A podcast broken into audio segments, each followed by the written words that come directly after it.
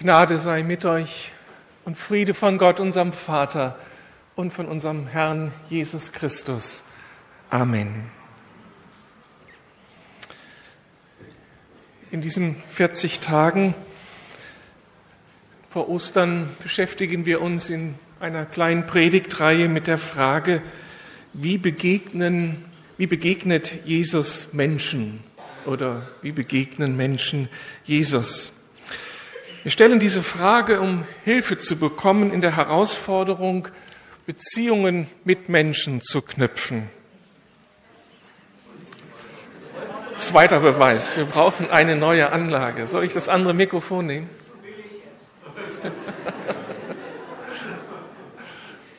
ja. Bitte? Jetzt. Ich will auf der sicheren Seite sein jetzt.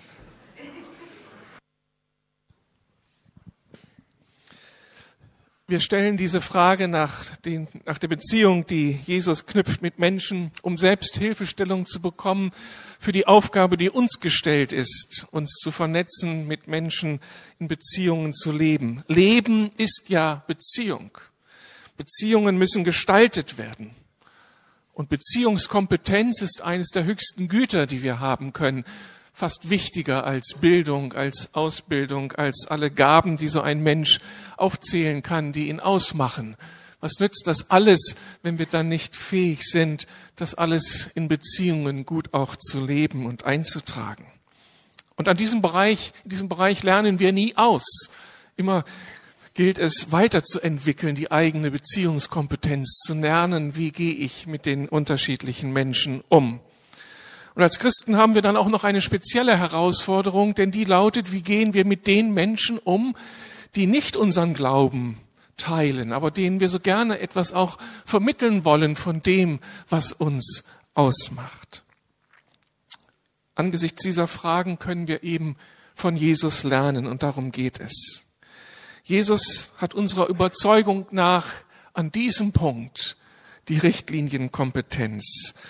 Das ergibt sich aus unserer theologischen Überzeugung, dass er Mitschöpfer ist und uns gestaltet hat und sich eben Beziehungen ausgedacht hat. Und wenn er sich sowas ausgedacht hat, dann weiß auch er, wie man sowas eben Beziehung in Ehe und überhaupt Beziehung am besten leben kann. Aber auch wenn wir die Geschichten sehen, die über Jesus erzählt werden, drängt sich gleich dieser Eindruck auf, ja, er hat's irgendwie gepackt, er hat's geschnallt, er weiß, wie man's macht. Er ist der Beziehungskompetente, dem wir auf die Spur kommen müssen, um zu lernen für unser eigenes Leben. Ich möchte heute Morgen Matthäus 9, Vers 35 ansprechen, diesen Text lesen und fragen, was wir hier von Jesus lernen können. Also Matthäus 9, die Verse 35 bis Kapitel 10, Vers 1. Jesus zog durch alle Städte und Dörfer in dieser Gegend, berichtet uns Matthäus. Er lehrte in den Synagogen, verkündigte die Botschaft vom Reich Gottes und heilte alle Kranken und Leidenden. Als er die vielen Menschen sah, ergriff ihn tiefes Mitgefühl, denn sie waren hilflos und erschöpft wie Schafe ohne Hirten. Dann sagte er zu seinen Jüngern, die Ernte ist groß, aber es gibt nur wenig Arbeiter. Bittet deshalb den Herrn der Ernte, mehr Arbeiter auf seine Felder zu schicken. Jesus rief dann die zwölf Jünger zusammen und gab ihnen Vollmacht, die bösen Geister auszutreiben und jede Krankheit und jedes Leiden zu heilen. Soweit das Wort Gottes. Ich möchte beten, dass uns dieses Wort wirklich trifft und hilft und weiterbringt. Jesus, uns ist das heute bei der Mitgliederaufnahme bewusst geworden, wie du immer noch unterwegs bist wie du hochaktuell bist, wie du Menschen berührst und veränderst, wie du immer noch der kommunikative Gott bist, der sich mitteilt, der mit uns im Gespräch ist. Vielen Dank dafür. Danke, dass wir lernen dürfen von dir. Und ich bitte dich jetzt, dass du, Heiliger Geist, kommst und uns hilfst, aus diesem Text wichtige Lektionen zu lernen. Ja, ich bekenne dir, ich habe hier nicht ausgelernt. Ich bin begierig, weiter zu wachsen. Ein Mann zu werden, der dir ähnlicher ist und der das widerspiegelt, was du hier lebst. Danke, dass du uns das jetzt ermöglicht, dir auf die Finger schauen zu dürfen. Amen. Was können wir hier von Jesus lernen im Blick auf die Frage, wie gibt man sich in Beziehungen ein und wie knüpft man Beziehungen mit Menschen, die eben vielleicht ganz anders gewickelt sind als wir. Eine erste Einsicht ist die, dass Jesus Menschen mit echtem Interesse begegnet. Er hat Interesse an seinem Mitmenschen. Er ist mit ihm im Gespräch und gewinnt dadurch tiefe Einsichten in das, was den Menschen überhaupt ausmacht. Da lesen wir noch einmal hier, Vers 35, Jesus zog durch alle Städte und Dörfer in dieser Gegend, er lehrte in den Synagogen. Als er aber die vielen Menschen sah, kam er zu dem Ergebnis, dass sie hilflos und erschöpft wie Schafe ohne Hirten waren. Es ist also offensichtlich, Jesus kennt seine Zeitgenossen. Er kennt sie, weil er sich für sie interessiert und auf sie einlässt. So wandert er von Ort zu Ort, von Stadt zu Stadt, setzt sich den Menschen aus, kehrt in ihre Häuser ein, spricht mit ihnen, egal wie sie aufgestellt sind im gesellschaftlichen Ranking. Da kann er mit, den, mit der Elite seiner Zeit im Gespräch sein und da kann er an den Rändern der Gesellschaft unterwegs sein und mit den Ärmsten der Armen sprechen, sie kennenlernen, sie wahrnehmen, um dann tiefere Einsichten zu bekommen über das, was den Menschen überhaupt ausmacht. Dieses Interesse Jesu hat eben zur Konsequenz, dass er sie wirklich erkennt. Das ist ein wichtiger biblischer Begriff, den wir schon im Alten Testament von Gott finden. Am Anfang des zweiten Buch Mose heißt es, dass Gott sein Volk erkannte in seiner großen Not, in der Einsamkeit, in der Verzweiflung und wie er sich dann aufmachte, um dieser Verzweiflung zu begegnen. So erkennt hier Jesus die Menschen, erkennt ihre Kämpfe, ihre Niederlagen und Siege, ihre Bedürfnisse und Hoffnungen, ihre Leidenschaften und Ängste. Und er kommt dabei zu diesem ernüchternden Ergebnis, dass seine Zeitgenossen wie Menschen sind ohne Orientierung, in der Sprache seiner Zeit wie Schafe ohne Hirten. Sie wissen nicht, wo es lang geht, und sind darum erschöpft, abgegessen, unzufrieden und perspektivlos. Sie erleben nicht den Schutzraum, den Orientierungsrahmen, den Versorgungsrahmen ihrer tiefsten, auch inneren Bedürfnisse, so dass sie satt und zufrieden, voller Hoffnung, angekommen, wirklich leben können. Wenn man diese Analyse Jesu im Gesamtkontext seines Engagements anschaut, wird man entdecken, dass Jesus damit unter anderem auch eine problematische Politik und eine verdrehte Religion in seiner Zeit anspricht. So legt schon die Begrifflichkeit nahe, Jesus wird eben, im Alten Testament wird der Begriff wie Schafe ohne Hirten eben gebraucht, wenn, wenn genau das die Situation des Volkes ist, dass die Machthaber, die politischen Machthaber, die Könige oder die geistliche, die geistlichen Verantwortlichen, die Priester und Propheten nicht präsent waren und das Volk eben nicht in der Weise anleiteten, wie es eigentlich im Sinne Gottes war. Jesus hat also eine sehr differenzierte, ganzheitliche Sicht des Menschen. Er interessiert sich für die Leben, Lebensumstände der Menschen. Er nimmt sie aber auch in den großen sozialen Gefügen ihres Lebens wahr, auch mit ihrem politischen Eingeflochtensein. Er nimmt wahr, wie seine Zeit strukturiert ist.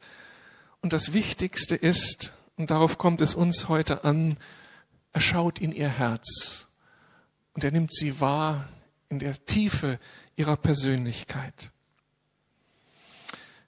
Kennen wir eigentlich die Menschen, mit denen wir unterwegs sind? Kennen wir die Berliner, unseres Kiezes, unseres Stadtteils, dieser Stadt? Wir alle leben in vier Beziehungswelten, in unserer biologischen Familie, Vater, Mutter, Kinder, Verwandte, wir leben in unserem geografischen Umfeld mit unseren Nachbarn, mit dem Friseur an der Ecke, der Ärztin, zu der wir gehen, zur Untersuchung, dem Therapeuten. Dann sind wir eingebunden in die Berufswelt. Vielleicht müssen wir eine Stunde fahren, um an unseren Arbeitsplatz zu kommen und tauchen ein wieder in ein völlig neues Beziehungsnetz, begegnen da den unterschiedlichsten Menschen. Und wenn wir dann nach Hause kommen und abends oder am Wochenende dann auf Freizeittour gehen, kann es sein, dass wir nochmal einer völlig neuen Personengruppe begegnen, Menschen, die mit unsere Hobbys teilen, eben das, was uns für die Freizeit wichtig ist. Vier Beziehungswelten. Wir empfangen ganz viel aus diesen Beziehungswelten. Wir erwarten von ihnen, wir hoffen aus diesen Beziehungswelten für uns etwas zu gewinnen. Aber kennen wir den anderen? Als Leute, die in den Fußstapfen Jesu laufen wollen, werden wir irgendwie durch diesen Text von Jesus herausgefordert, uns noch einmal ganz neu auf unsere Mitmenschen einzulassen. Eben nicht unter der Fragestellung, wie kann ich profitieren, sondern wer ist mein Gegenüber? Was leidet er? Was hofft er? Was bedarf er? Was macht ihn aus? Als Seelsorger hatte und habe ich das Vorrecht, in ungezählte Lebensgeschichten eintauchen zu dürfen. Wenn ich das so rückenblickend mir bewusst mache, wer tauchte da alles auf in meinem Büro? Ich denke an die Welt des Zuhälters, der Unglaubliches auf dem Kerbhals hatte und der selbst in seiner Kindheit sexuellen Missbrauch und Gewalt, fürchterliche Gewalt an seinem eigenen Leben, Leib erlebt hatte. Ich denke an die Welt des intellektuellen Genies.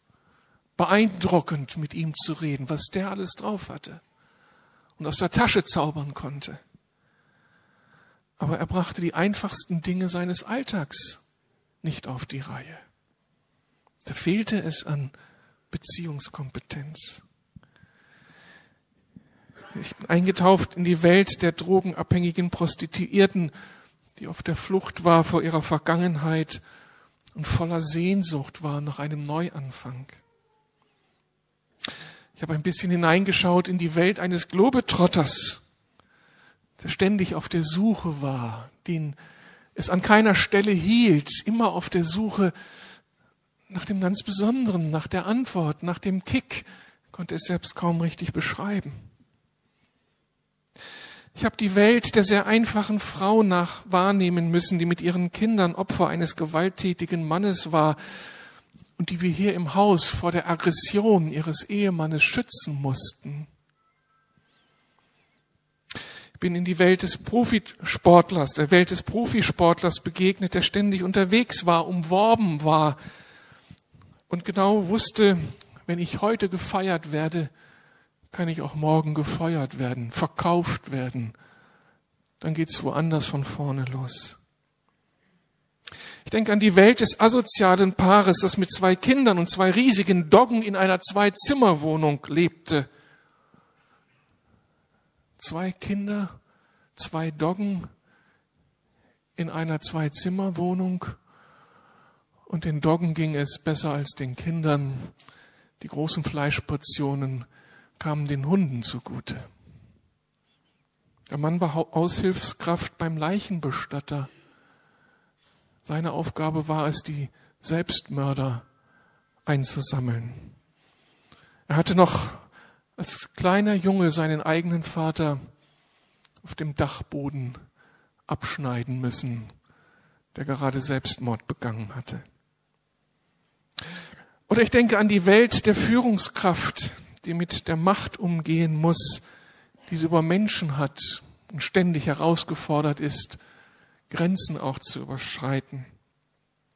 Oder ich denke an die Welt des Asylsuchenden, der überall zwischen den Stühlen saß und ohne Hoffnung war, irgendwo heimisch werden zu dürfen mit einer echten Lebensgrundlage. Mit vielen dieser Menschen habe ich nicht nur in meinem Arbeitszimmer gesessen, sondern sie sind auch in unsere Familie eingetaucht. Wir haben mit ihnen gegessen, gespielt, gelacht, diskutiert und auch gebetet.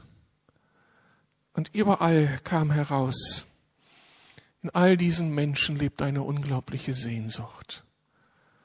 Einige Fassaden waren sehr demoliert, sehr hässlich. Andere Fassaden waren perfekt. Es schien alles klar zu sein, aber je tiefer man dann ins Gespräch kam, waren sie alle wie kleine Menschen, wie kleine Kinder unterwegs, voller Hoffnung, dass irgendetwas in ihrem Leben geschehen möge, das sinngebend ist, das heilsam ist, das ihnen hilft, sich von ihrer Vergangenheit zu trennen, sie zu bewältigen, um Zukunft zu gewinnen. Und immer wieder diese gleiche Geschichte. Selbst der, der so abstoßend war, in Welten lebte, die unglaublich sind.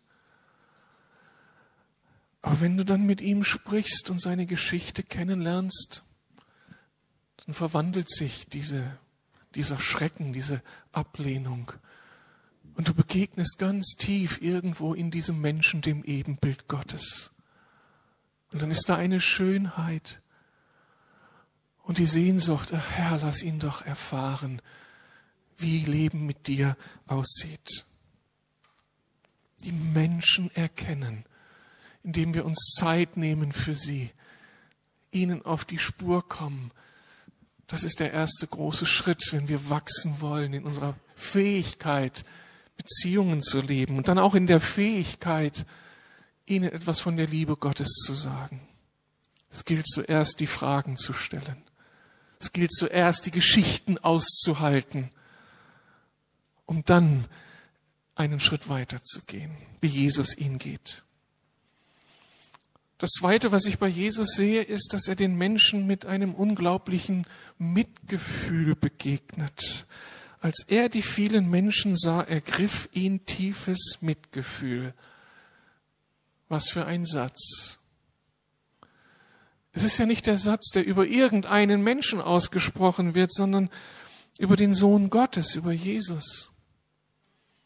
Jesus macht sich so klein, er kommt so real in diese Welt, dass er nicht mehr aus der Vogelperspektive Gottes die Masse sieht, sondern wirklich dich und mich sieht, jeden in dieser Welt und das, was er sieht und analysiert und versteht, das bleibt dann nicht auf einer theoretischen Ebene, irgendwie die Daten sind abgespeichert bei dem Superhirn Gott, sondern es bewegt sein Herz. Ist das nicht unglaublich?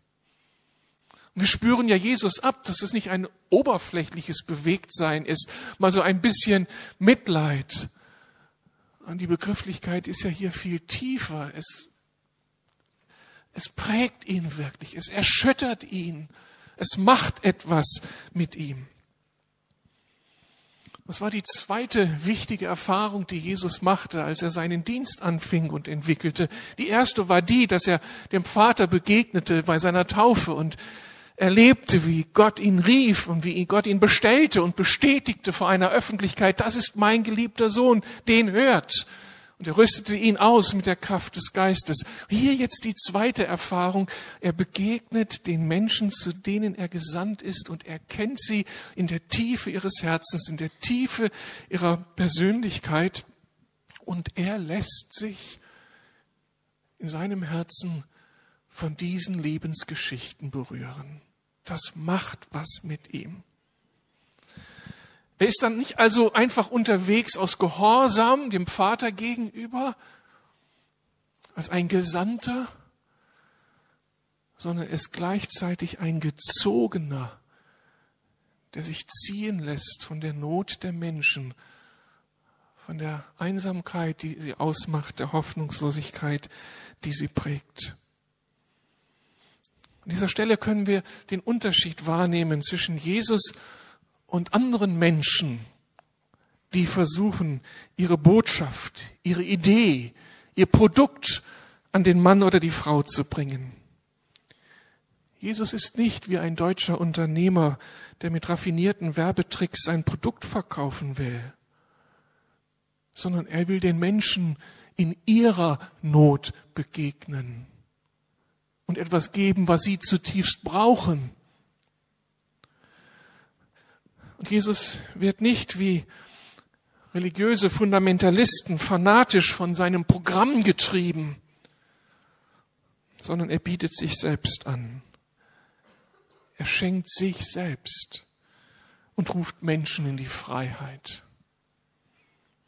Und Jesus ist auch nicht der christliche Machtpolitiker des Mittelalters, der zur Ausbreitung seines Hoheitsgebietes zum Mittel der Zwangschristianisierung greift. Entweder lässt du dich taufen oder Kopf ab.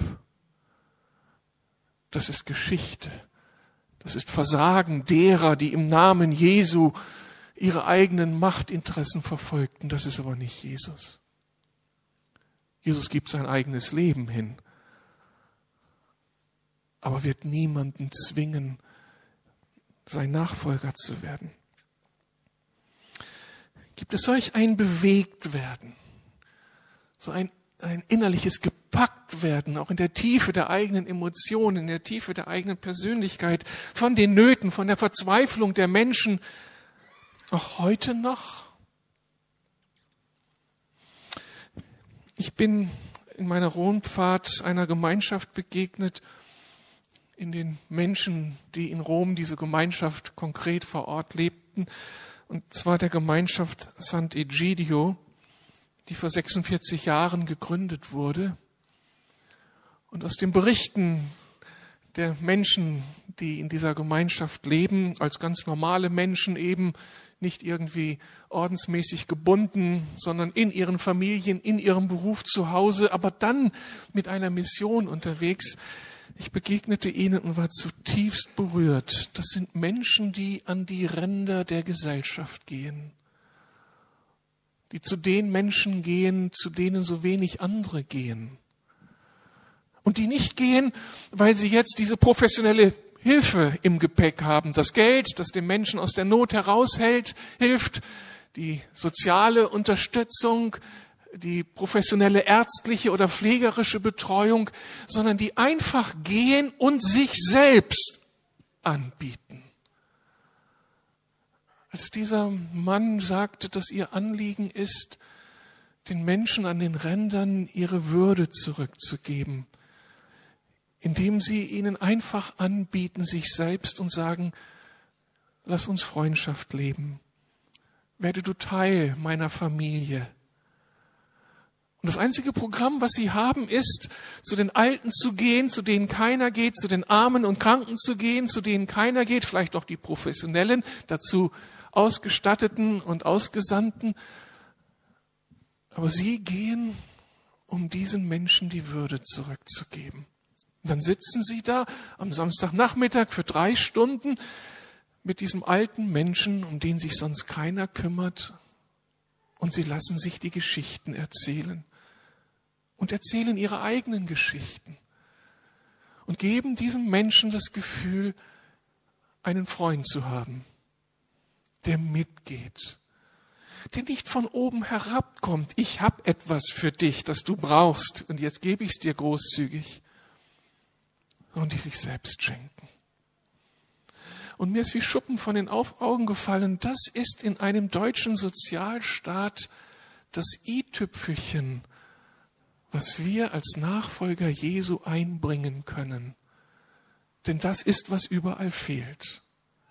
Wir haben professionelle Sozialarbeit, aber wo sind die Menschen, die diesen Menschen am Rande der Gesellschaft Würde geben?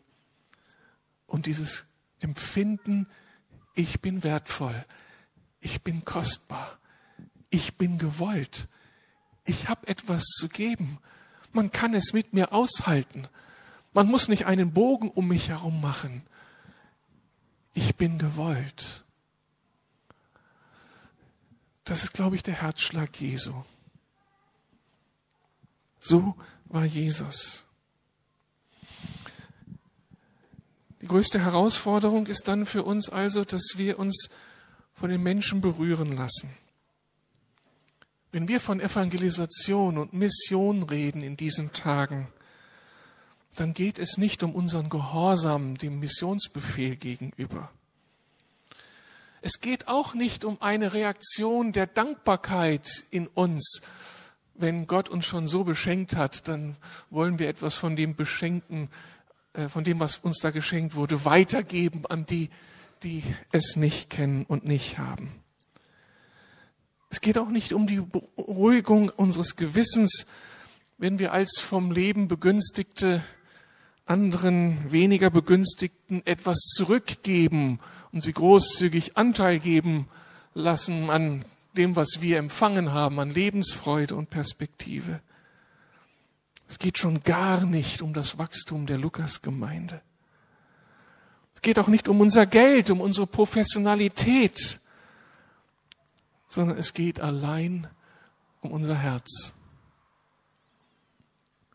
Halten wir das aus, uns den Menschen zuzuwenden, sie zu verstehen, sie zu entdecken, das Ebenbild Gottes, die Würde, die auf meinem Nebenmann, auf meiner Nebenfrau liegt, und gleichzeitig zu entdecken, wie die Sünde ihr Leben zerstört hat.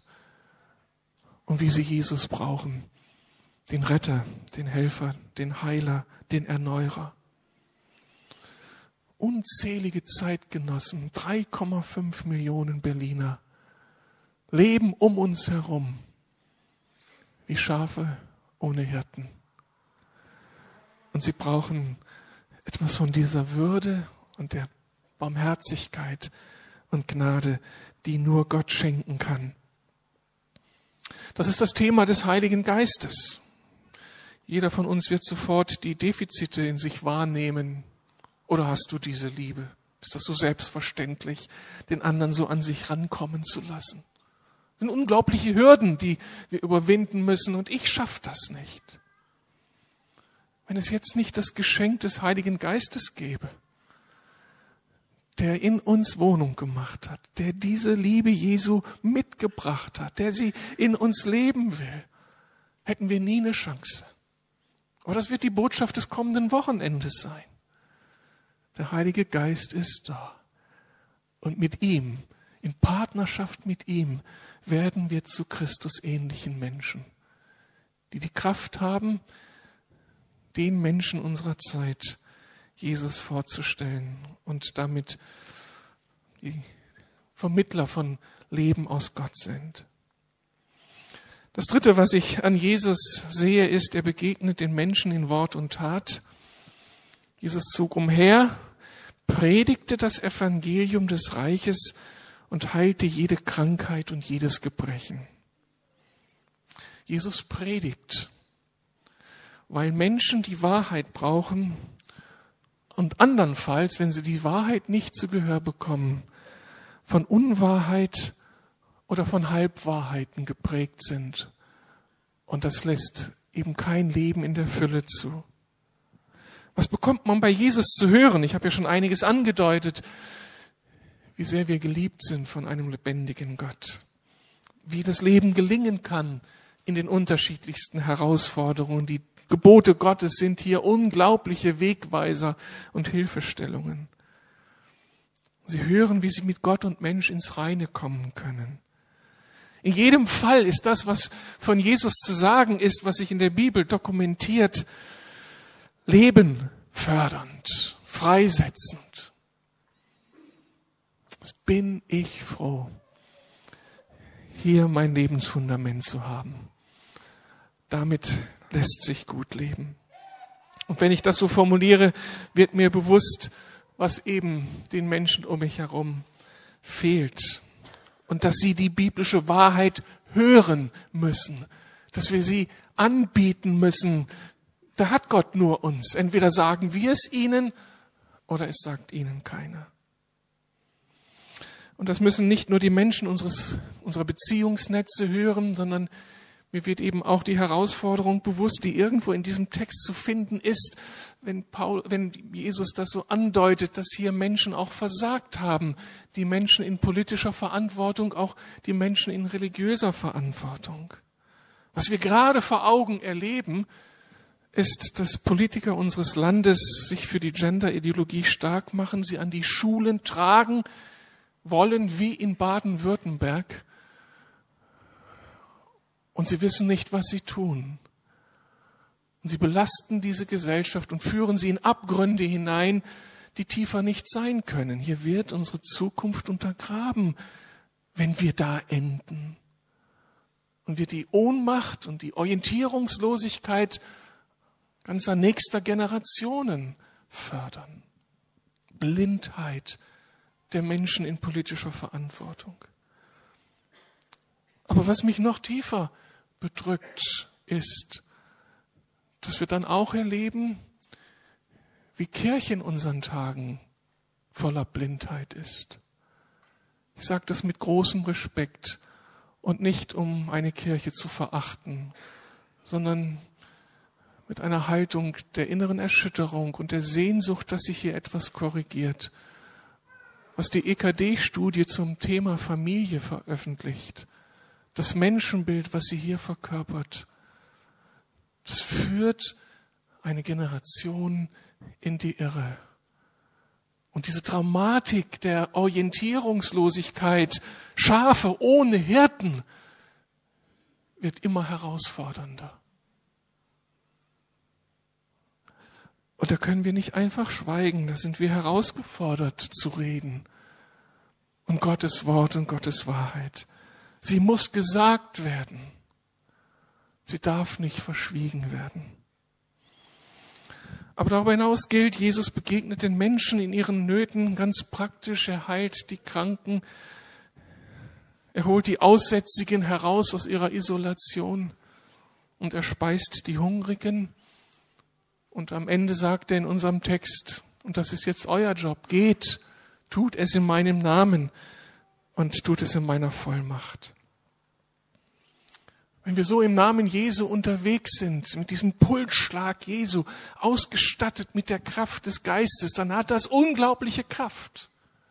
Auf dem Transforum am letzten, an diesem Wochenende haben wir viele Geschichten gehört, wie Gott Menschen gebraucht hat, um in den Städten der Antike und in den Städten heute sein Werk voranzutreiben. Eine Geschichte hat mich berührt.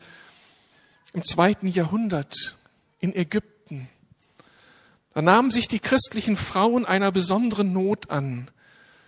Sie gingen jeden Morgen durch die Straßen der Stadt und sammelten die Babys ein, die nachts ausgesetzt wurden, die man nicht haben wollte. Und dann wurden sie einfach entsorgt.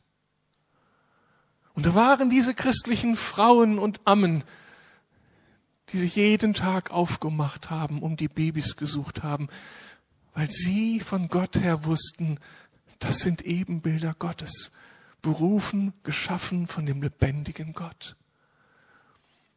Und dann hat dieser Suchtrupp die gefundenen Babys zu einem Sammelplatz gebracht, einem öffentlichen Platz in der Stadt. Und da saßen die christlichen Ammen. Und das Erste, was sie taten, war, diesen Babys die Brust zu geben, sie zu sättigen. Dann wurden sie gereinigt, gewaschen, angezogen und mit in die Familien genommen und aufgezogen. Das ist der Geist Jesu Christi. Die Not erkennend, den Menschen sehend und verstehend, dann in seinem Herzen ergriffen, überwunden durch den Heiligen Geist, der Barmherzigkeit und Gnade freisetzt. Und dann wird das zur praktischen Tat, die kein Opfer scheut.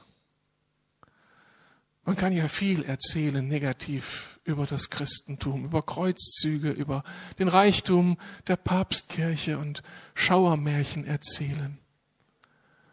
Aber wie viel mehr Geschichten gäbe es zu erzählen von Menschen, die überwunden wurden durch den Geist Jesu Christi und Zeichen der Hoffnung überall in dieser Gesellschaft gesetzt haben. Ich bin so dankbar, dass wir das in diesen Tagen erleben, in Berlin, auch in unseren Projekten, dass jetzt in der Josua Gemeinde der Healing Room angeboten wird, wo Menschen hinkommen können, um für sich beten zu lassen, ohne dass sie eine christliche Mitgliedskarte in der Tasche haben müssen. Einfach so. Ich bin so dankbar für den Dienst, den unsere Geschwister tun an den Wohnungslosen in unserer WG oder an den Prostituierten bei Neustart oder an den, für die vielen praktischen Dienste im Rahmen der Freiwilligen Agentur von Gemeinsam für Berlin, wo Menschen auch unserer Gemeinde zu den Gefangenen gehen, zu den Behinderten, zu den Kranken und Alten, um etwas von der Liebe Gottes rüberzubringen. Das ist der Geist Jesu Christi. Da sind wir mitten im Zentrum dessen, was Jesus feiert, wenn er an seine Gemeinde denkt. Der letzte Punkt. Jesus hat eine Sicht über das Einzelschicksal hinaus. Jesus spricht zu seinen Jüngern, die Ernte zwar ist groß, der Arbeiter aber sind wenige. Bittet nun den Herrn der Ernte, dass er Arbeiter aussende in seine Ernte. Jesu Interesse an dieser Welt ist so groß, dass er eben nicht nur den Einzelnen sieht, sondern all die vielen, die letztlich die gute Nachricht brauchen und Gottes Hilfe brauchen. Darum sucht er Mitarbeiter, darum sucht er seinen Dienst zu multiplizieren, sich zu klonen in der Kraft des Geistes. Und er nimmt die Mitarbeiter in Pflicht, wie wir am Ende schon gelesen haben. Er rüstet sie aus und dann sagt er ihnen, und liebe Leute, die Ernte ist so groß, ihr packt das nicht. Bittet ihr den Herrn der Ernte, dass er mehr Arbeiter in seine Ernte sendet. Denn das Feld ist reif zur Ernte. Da warten die Millionen auf euch.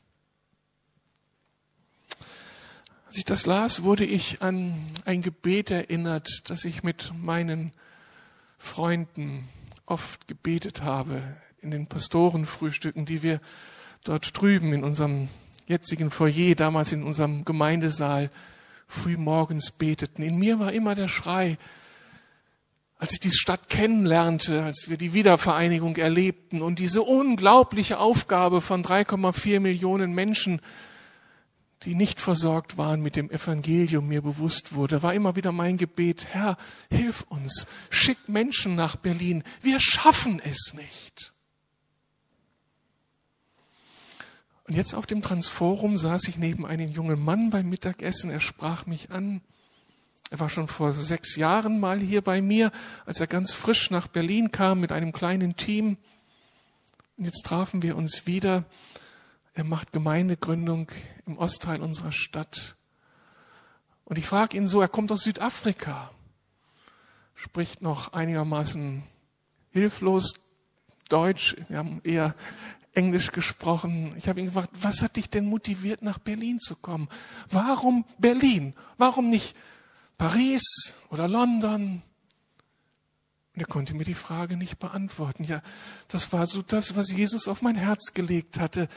Ich musste nach Berlin kommen. Und dann habe ich meinen Arm um ihn gelegt und gesagt, weißt du was? Ich weiß, warum du hier bist. Du bist eine Antwort auf meine Gebete. Der Herr der Ernte hat das Gebet erhört und hat dich geschickt. Das war für eine ganze Zeit lang eine meiner Aufgaben hier in der Stadt, Menschen willkommen zu heißen, die es versucht haben, in diesen Moloch Berlin einzutauchen. Ich habe immer versucht, ihnen zu sagen, willkommen, wir brauchen euch. Andere haben das überhaupt nicht verstanden. Was wollen die hier? Wir sind doch hier. Aber die Ernte ist zu groß und wir schaffen es nicht. Und jetzt zu erleben, dass in den letzten Jahren 80, 90 neue Initiativen entstanden sind, so viele Gemeindegründungen, so viele christliche Werke, die sich unterschiedlichster Personengruppen annehmen. Der Herr hat mein Gebet erhört und das Gebet vieler anderer. Und können wir uns jetzt zur Ruhe setzen? Nein, ich habe ausgerechnet, vor ein paar Jahren brauchten wir noch 2600 neue Gemeinden für Berlin. Vielleicht brauchen wir jetzt nur noch 2550 neue Gemeinden. Aber die müssen eben auch gegründet werden, wenn wir zehn Prozent der Bevölkerung Berlins bei Jesus sehen wollen. Darum möchte ich die Bitte von Jesus an euch weitergeben. Bitte betet doch mit mir zusammen. Herr, lass Erntearbeiter in Berlin aufstehen. Aus den Gemeinden. Oder sende sie von außen, aus Afrika, aus Asien, aus Südamerika. Aber Herr, wir können es nicht alleine. Sei du der Herr der Ernte, der, der hier die Dinge koordiniert. Es ist euer Gebet, nicht nur mein Gebet, weil Jesus seine Jünger daran beteiligt. Und dann kann es sein, wie ich eben das jetzt so mit Woltersdorf erlebt habe, dass wir dann nicht nur beten, Herr, sende Menschen nach Woltersdorf, sondern dass du dann drei Jahre später die Anfrage bekommst, kannst du vielleicht auch die Antwort sein auf das Gebet? Und ich begleite ja jetzt da eine Gemeindegründung in Woltersdorf und engagiere mich. Und es fing an mit meinem Gebet für diesen Ortsteil. Das sind die Wege Gottes. Wunderbare Wege. Wenn man dann sieht, dass nach Jahren sich Dinge entwickeln und Gott sein Werk vorantreibt und uns ernst nimmt, das ist herrlich. Was für ein Potenzial. Zu Lukas Gemeinde gehören etwa 400 erwachsene Menschen. Mir vorstelle, was ihr an Beziehungen lebt, wie viele Menschen in Rufweite sind, die das Evangelium hören müssen und die die praktische Hilfe brauchen. Leute, wir haben ein großes Volk in dieser Stadt, das eigentlich zu uns gehört, das hier Heimat finden soll. Wie wir das heute Morgen von Jacqueline gehört haben. Jacqueline? Gehört haben. Dass sie hier begreifen, er ist real. Das möchte ich euch anvertrauen. Lasst uns darum bitten, dass der Heilige Geist so unsere Herzen berührt. Er, Jesus, ist der Herr der Ernte. Amen.